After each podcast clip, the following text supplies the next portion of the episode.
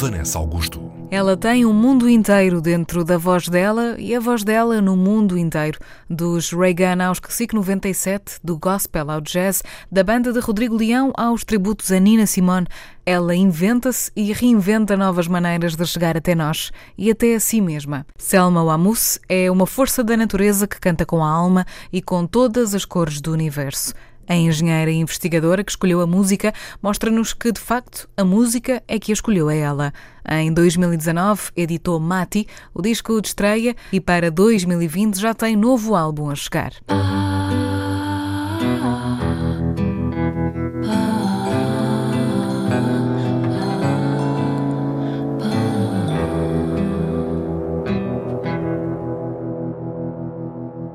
O amor é sofredor é benigno. O amor não é invejoso. O amor não trata com leviandade e não se ensoberbece. Não se porta com indecência, não busca os seus interesses, não se irrita, não suspeita mal. Não folga com injustiça, mas folga com a vontade. Tudo sofre, tudo crê, tudo espera e tudo suporta. Agora, pois, permanecem a fé, a esperança e o amor. Estas três mas a maior destas é o amor.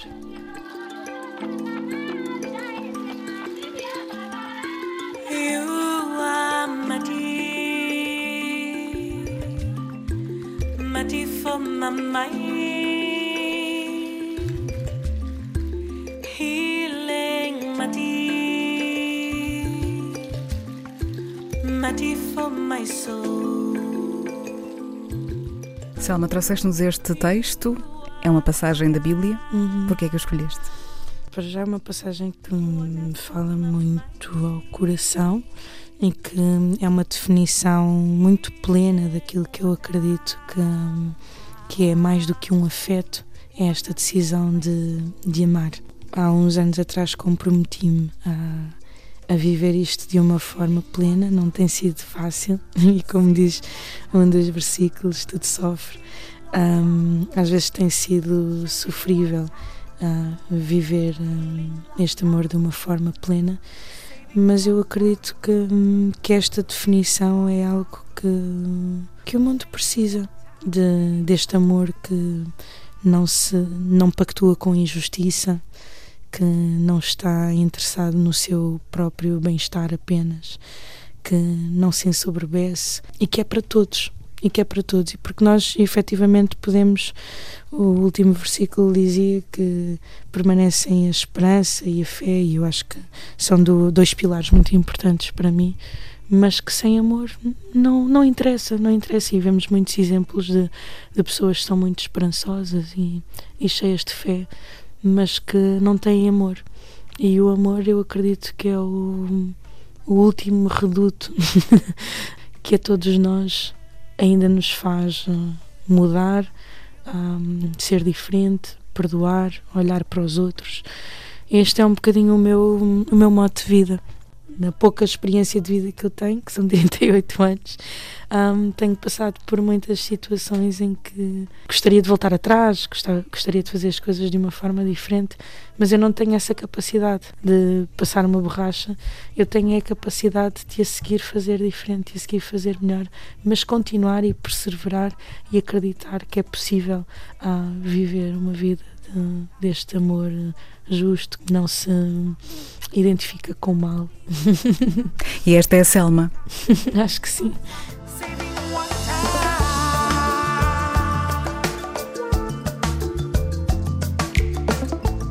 Bem-vinda ao Fémina, Selma Amus. É um prazer enorme ter-te aqui.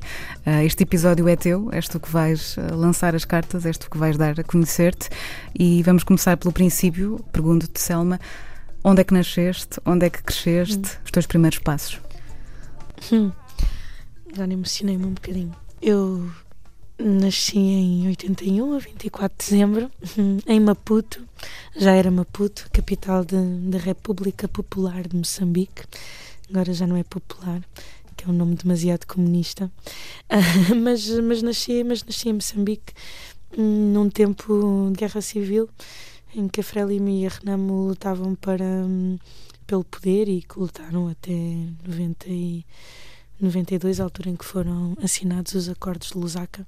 E vim para Portugal quando tinha seis anos. O meu pai estava, por causa destas ligações do, dos países comunistas, o meu pai teve acesso a uma bolsa de estudos uh, na antiga RDA, uh, ah, na, na Alemanha, e, e a minha mãe já era formada e sentiu que fazia sentido não a família não estar separada. Então eles conseguiram, o meu pai conseguiu uma transferência da bolsa de estudos dele para o Porto e a minha mãe veio fazer um mestrado em estudos africanos para Portugal e vim eu aos seis anos para Portugal, para Lisboa. Tens boas memórias desse, desse Portugal pelos olhos da Selma com seis anos? Bem. Do que é que te lembras? Bem, eu lembro-me, a primeira coisa, nós durante muito pouco tempo, mas foi assim um tempo bastante marcante para mim, eh, quando chegámos fomos viver para Queluz Belas, para o Monte Abraão, e foi horrível, porque o Monte Abraão era assim mesmo um monte inóspito. Hoje em dia tenho uma amiga que mora lá, mas, eh, mas que os autocarros não chegavam até lá acima, chovia imenso. Eu lembro, nós chegámos depois depois do, do, do, do, do incêndio nos armazéns do Chiado. E, portanto, foi início de dezembro.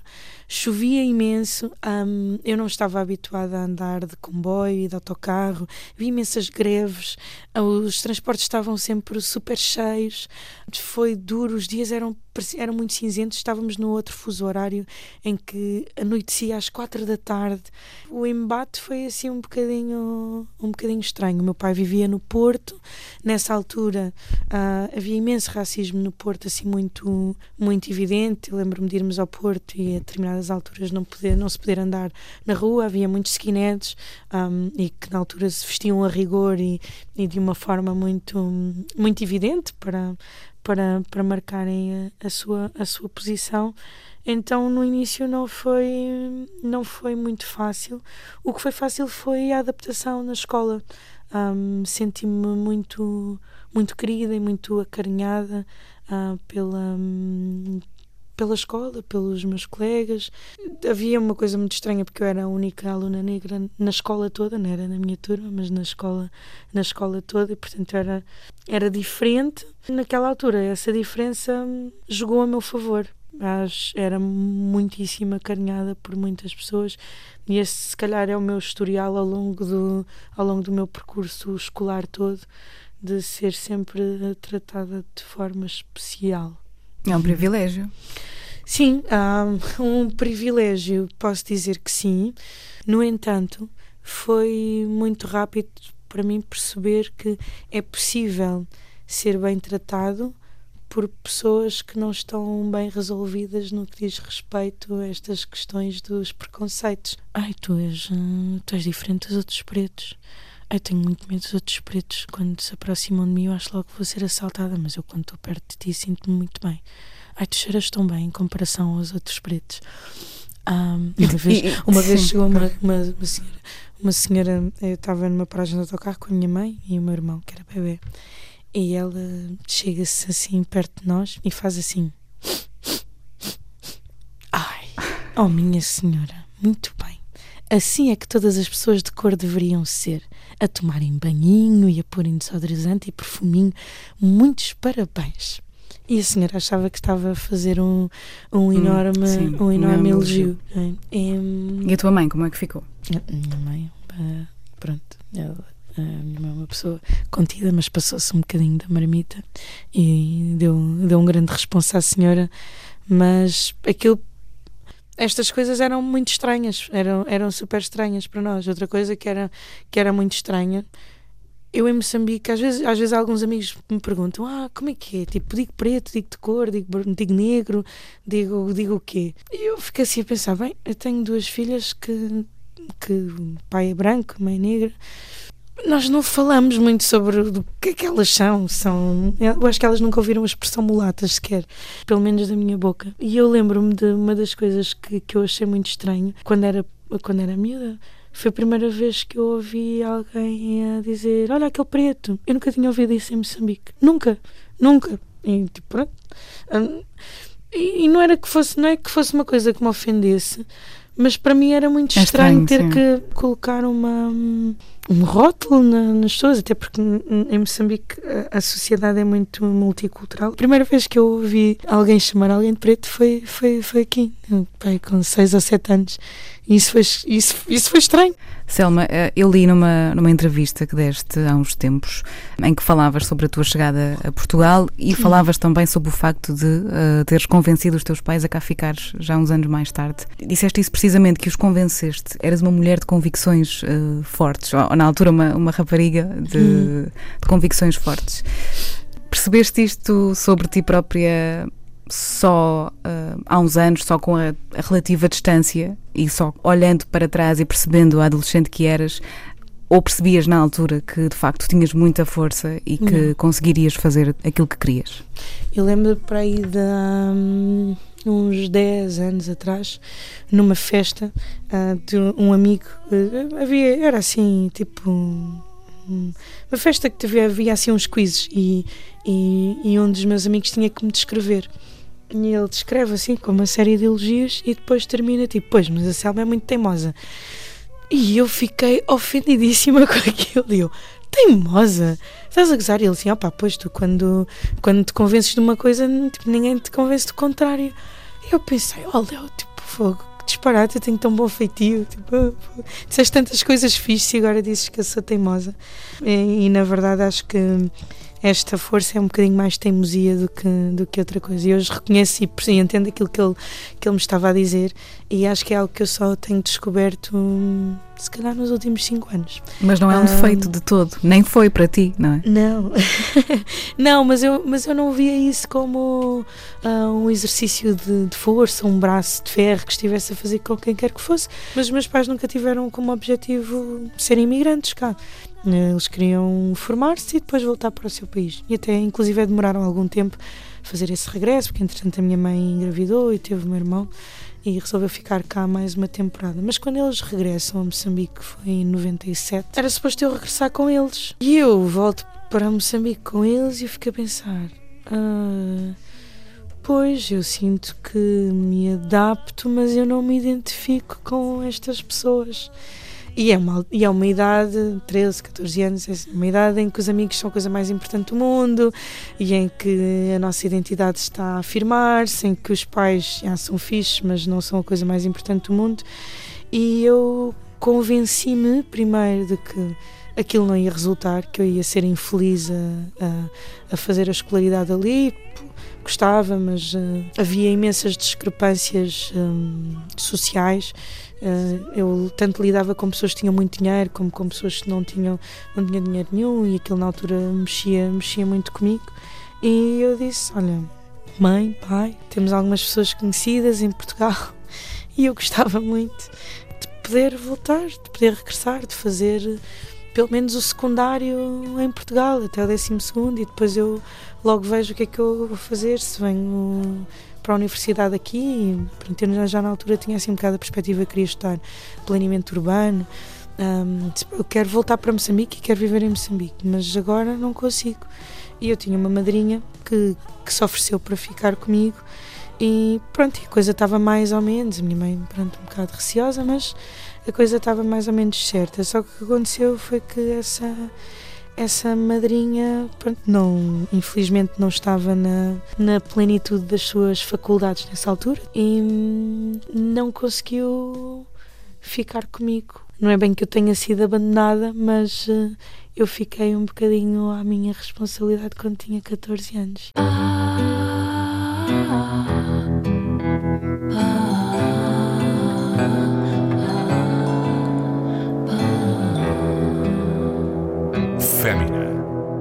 Vanessa Augusto. É disso que mais te orgulhas em ti, desse crescimento todo pessoal, uh, sozinha, dessa determinação, dessa resiliência? Ou do que é que tu mais te orgulhas em ti, Selma? Não, passei por momentos muito, muito mesmo, muito, muito difíceis de fosse de privação a nível a nível um, económico e depois eu não queria dar o braço a torcer, portanto eu nunca, sempre que eu tivesse alguma necessidade, eu nunca dizia aos meus pais. Um, passei, infelizmente, por muitas situações de assédio sexual um, muito nova e muitas situações em que, obviamente, eu era uma miúda que estava. Um, estava sozinha e portanto bastava qualquer pessoa saber que eu que eu estava sozinha para tentar aproveitar-se disso e, e isso aconteceu com com pessoas bastante relevantes no, no, no, no meu percurso e foi, isso foi mesmo muito foi mesmo muito doloroso e para os meus pais era muito difícil estar longe e não, e não poderem fazer nada. E as coisas não eram como hoje, que a pessoa vai para a internet queixar-se e que, e, que tudo, e que tudo acontece, não, aconteceu-me em situações mesmo muito difíceis de, de, de, de, me lembrar de uma situação em que eu fiz um pedido de bolsa e que para, para estar aí já na faculdade. E, e que fiquei numa situação muito, muito, muito delicada mas que felizmente não aconteceu nada, mas obviamente tudo foi muito traumático uh, quando e, e, estas coisas normalmente acontecem em, em ambientes em que a pessoa sente que está protegida ou sente que está com pessoas em quem pode confiar e de repente uh, há um sentimento de culpa, parece que a pessoa fez alguma coisa. E eu, na altura, lembro-me de pensar: tipo, eu nem sequer visto mini saias, como se isso fosse. Pronto. Mas uh, pensava: eu não fiz nada, o que é que, o que, é que se passa para, para estar a passar assim por esta um, ou outra situação? E, portanto, durante muito tempo, para mim, não era, não era nada um período do qual eu me orgulhasse, era um período de, de muita. Medo também? Sim, de, de medo, de receios, sempre de me ultrapassar e de não ficar eh, presa a estes, a estes episódios. Passei fome um, e, e, passei sempre por muitas situações menos boas. A única coisa da qual eu me posso orgulhar, de facto, é das minhas filhas. é de ser mãe. E isso de, de ser mãe era algo que, que querias? Um, ou hum. foste descobrindo ao longo do tempo? Sempre fez parte da tua condição de mulher?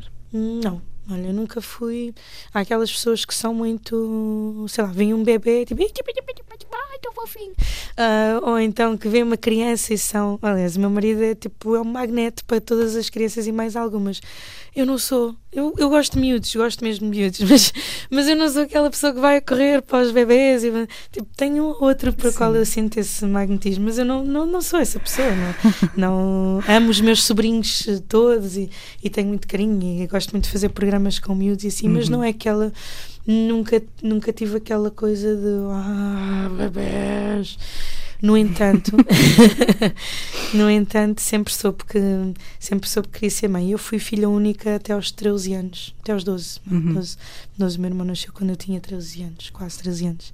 E, e, e eu senti-me muito sozinha quando era, uhum. quando era miúda e queria muito ter irmãos. Eu sonhava que ia ter irmãos mais, mais velhos, os meus, os meus pais iam adotar imensas, imensas crianças. E eu, eu disse a mim mesma: bem, um dia em que eu seja mãe, pá, vou ter muitos filhos. Só tenho duas, mas, mas pode ser que isso, pode ser que isso uh, aconteça. Agora, a opção de ser mãe, a minha primeira filha foi muitíssimo desejada.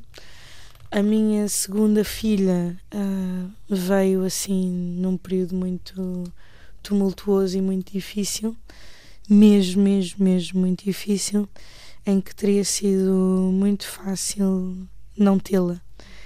E eu tomei a decisão de a ter. Acho que foi a melhor decisão da minha vida. Eu lembro-me na altura que as minhas orações eram: olha, Deus, que ela possa ser uma miúda forte e firme e, e sábia, que eu tinha, que eu tinha muito receio. E, Tinhas receio que ela não fosse confiante? Sim, porque foi, foi uma gravidez mesmo muito difícil, foi, muito, foi uma gravidez muito triste para mim e eu tinha receio que isso de alguma forma um, afetasse, afetasse de alguma maneira. Sim. Uhum. Mas, uh, mas eu gosto mesmo muito de ser mãe. Acho que sou uma boa mãe. Pelo, pelo percurso, perdi um bebê no, numa situação de aborto e isso foi muito difícil. Considero-me sempre uma mãe de, de, três, de três filhos, que um que um partiu mais cedo, mas eh, bom, almejo ainda ter mais filhos. Claro Muito embora sim. não seja, não é, mas não, mas não é, mas não é fácil com e aqui para falar um bocado mais do, do, do lado do lado feminino. Tive esta conversa com muitas amigas e colegas de, de trabalho, uh, cantoras, né? Um, sobre a dificuldade que é a fazer esta carreira que é dura de ser artista, mas de ser artista no, no feminino.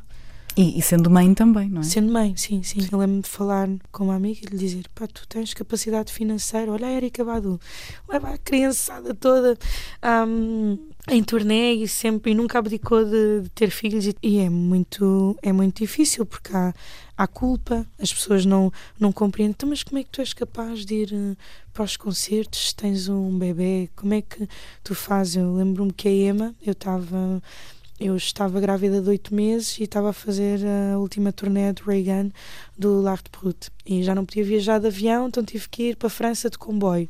Um, e lá fui eu de comboio com a minha barriguita, não sei o quê. Um, Faziam-se apostas de se, se, ela iria nascer em palco. um, e, e, o último concerto que eu dei foi dois dias antes dela, dela nascer. Mas eu sempre tive esta forte convicção de que, e as minhas filhas deram-me imensa força, por isso elas também são um bocado de fonte de orgulho, que quando eu, eu estudei engenharia, trabalhei enquanto engenheira, e quando eu, quando eu fui mãe, eu decidi, tipo, não, eu não, não consigo fazer tudo, eu tenho que decidir o que é que eu quero fazer e eu acho que eu quero ser cantora. E para mim, tê-las significava, eu vou ser, eu posso não ser uma grande cantora, nem a melhor artista, mas eu vou ser o melhor que eu puder para poder ser esse exemplo para, para elas. Eu vou trabalhar o máximo possível para elas verem em mim um exemplo de referência profissional também. E por isso eu resolvi nunca abdicar de nada. Como é que tu, mãe de duas meninas, como é que consegues ajudá-las primeiro a sobreviver num mundo que não é justo ainda para todos? Depois, como é que as educas também para serem mulheres fortes? É, é assim, dando o teu exemplo, trabalhando, sendo justa, honesta? Mais do que aquilo que nós dizemos, é aquilo que, que nós, nós fazemos. Por exemplo, em relação à fé, não me basta dizer que acredito nisto ou naquilo, ou levá-las à igreja. Elas têm que perceber que eu em casa sou esse, sou esse reflexo e que, e que eu ajo de uma determinada maneira porque eu tenho determinado, determinado tipo de valores. Isso, e, e para mim, há algo que é muito importante: as pessoas que estão à volta delas, os meus amigos, as pessoas que, as pessoas que as influenciam, que não sendo família direta, mas são, mas são, são exemplos, para mim às vezes são tão ou mais importantes do que, do que o meu exemplo direto. Eu gosto do ditadismo com quem andas, dir-te quem tu és, não é? E eu acho que elas, quando veem as pessoas com quem nós lidamos e as coisas que fazemos, o tipo de programas que nós fazemos, isso também para elas é uma, uma enorme referência. Não te assusta hum, a indiferença de, do mundo e não te assusta, lá está, tendo tu passado por situações também tão complicadas enquanto crescias, não te assusta a desigualdade de género, não te assusta o racismo, não, nada dessas questões Seria te assustam na, na, educação das tuas filhas? Eu tento que isso não, não me governe, tento não ficar dominada por esse, por esse, por esse medo. Deparo-me com uma, com uma realidade que é muito evidente. Ah, o facto de, de Europa, no geral, caminhar para, para uma tendência de clara, muito evidente de partidos de, de extrema-direita em, em ascensão é um sinal de, de, alerta e que nos faz pensar e, e ainda por cima tendo em conta uh, a situação pela qual Portugal passa neste momento, assusta-me sim, preocupa-me preocupa muito. Uh, estou, estou a passar por uma fase em que estou um bocadinho cansada da forma como não só as redes sociais, mas também os média tratam determinados assuntos. Eu hum, quase que já não me sinto confortável em, em opinar sem ser numa, num café, numa conversa direta, num diálogo direto, porque as pessoas estão muito agressivas. Eu já dizia isto há algum tempo, mas sinto isto cada vez mais. Estamos todos muito cheios de hashtags e de petições e de, e de manifestações que são válidas, mas não estamos dispostos a, a mudar diariamente o nosso olhar e a nossa maneira de ser e de estar. Há um versículo bíblico que diz porque é que estás a olhar para a areia nos olhos do teu irmão quando tu tens um argueiro, tens uma trave no teu olho. E estamos muito prontos para, para ver, para ver as, as coisas menos boas nos outros e, e, não, não nos apercebemos do, do, mal, do mal que está em nós. Somos os primeiros a dizermos que não somos racistas, mas aquele branco está-me a irritar. Somos, somos muito ativos a pôr likes e a fazer comentários, mas não falamos com os nossos vizinhos. Não conhecemos sequer os nossos vizinhos, nem sequer nos interessa, que é uma coisa que me assusta muito. Né? E, e tu falavas e muito bem.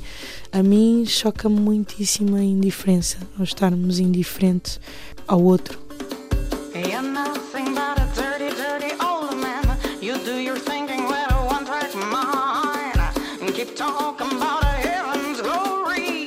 But on your face is a different story. Clean up your rap, your story's getting dusty. Wash out your mouth, your lies are getting rusty. I can't believe nothing you say.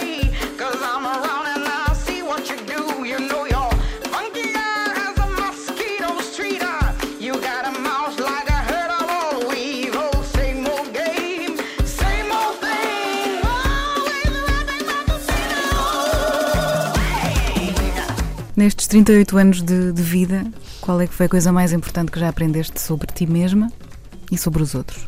sobre mim mesma. Aprendi de uma forma muito difícil, muito dura, que eu não sou perfeita.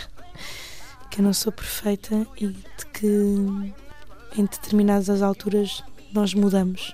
Às vezes convencemos-nos que somos iguais, estamos iguais, mas hum, o meu percurso de vida tem mostrado que nós mudamos.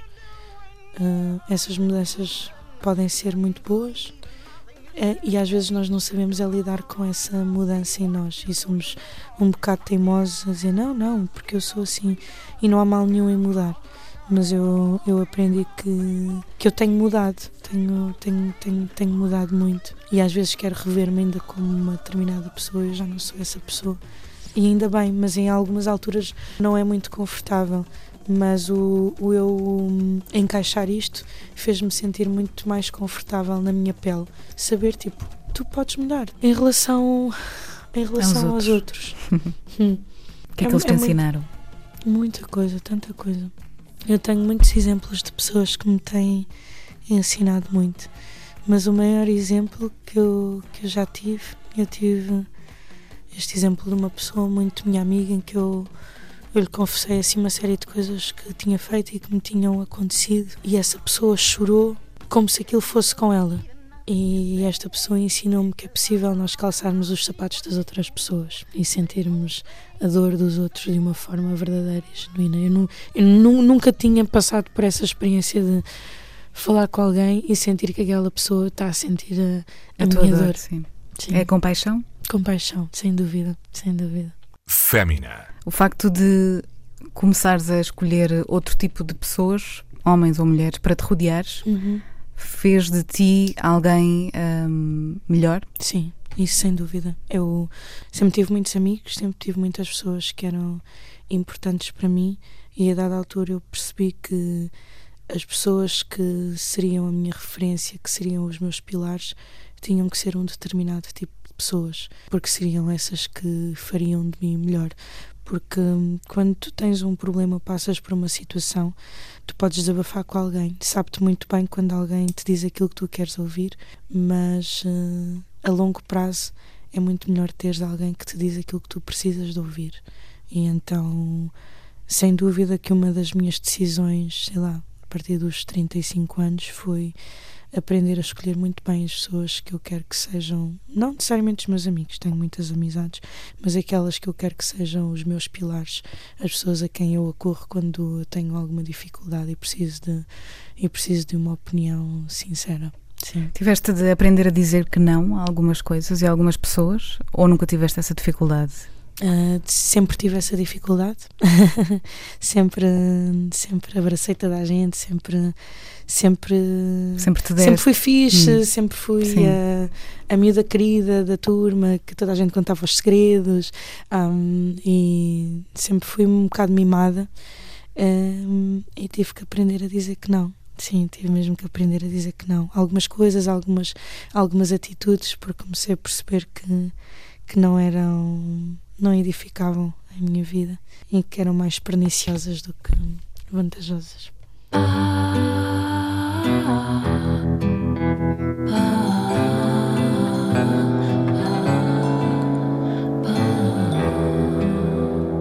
Fémina. Com Vanessa Augusto. Selma, vou pedir-te que escolhas um livro e um disco que tenham marcado a tua vida ou que te estejam a marcar neste momento de alguma maneira. Ah, e uma música também, coisas Uhum. que sejam especiais para ti que não vivas sem estes elementos culturais. Então, eu trouxe aqui comigo uma, não é um disco, mas são três discos e um DVD que são super especiais para mim. Ahm, são três discos de, de três fases muito importantes da vida da Nina Simone. Há hum, uma fase em que ela canta mais sobre amor, outra, outra fase em que ela fala mais sobre hum, segregação, sobre questões questões sociais e uma outra fase um pouco mais ligada à sua espiritualidade.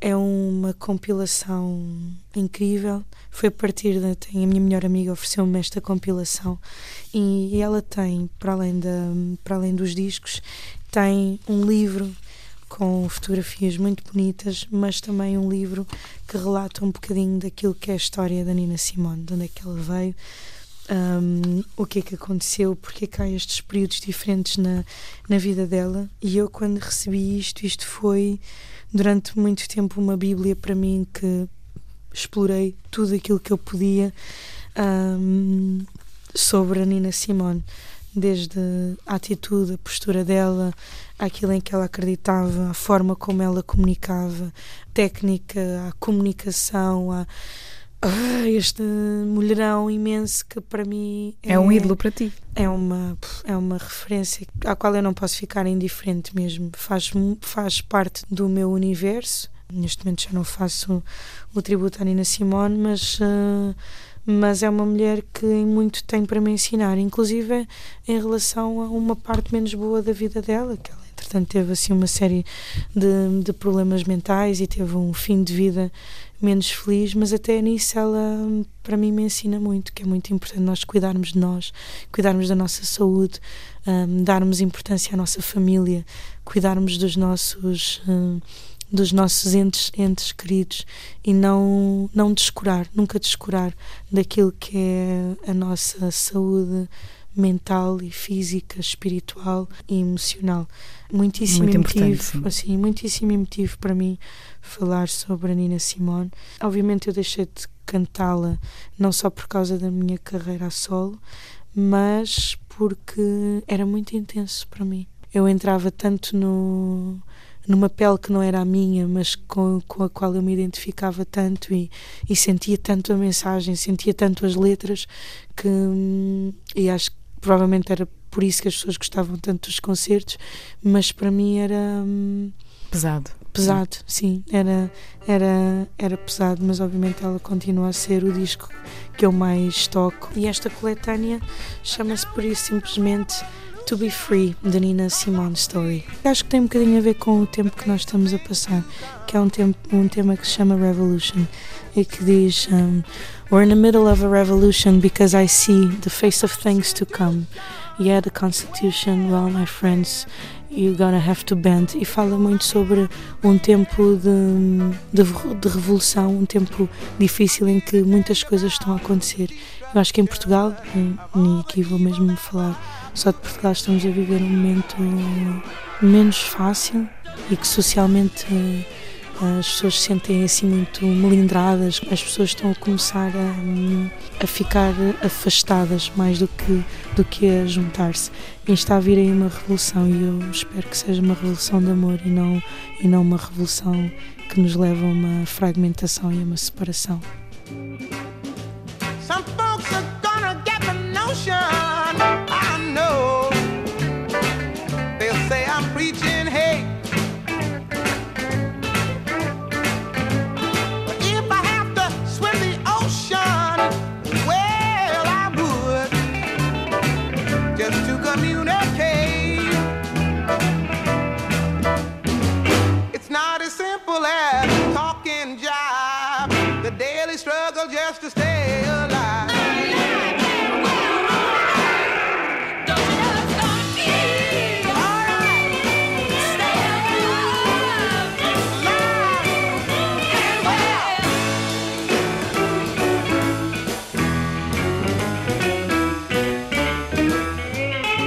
Se me perguntassem na rua quem era a Selma Wamus, o que é que eu respondia?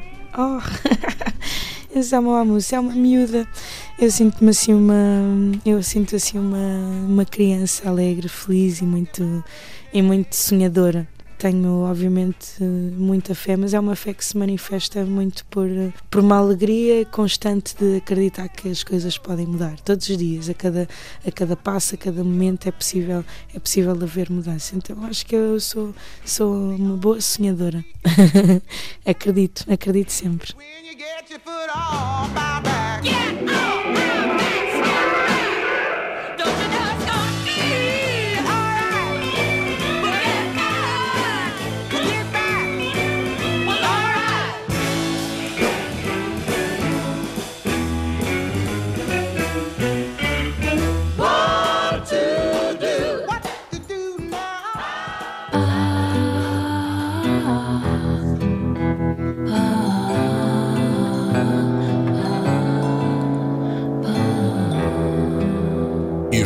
está disponível na RTP Play, Spotify e Apple Podcasts.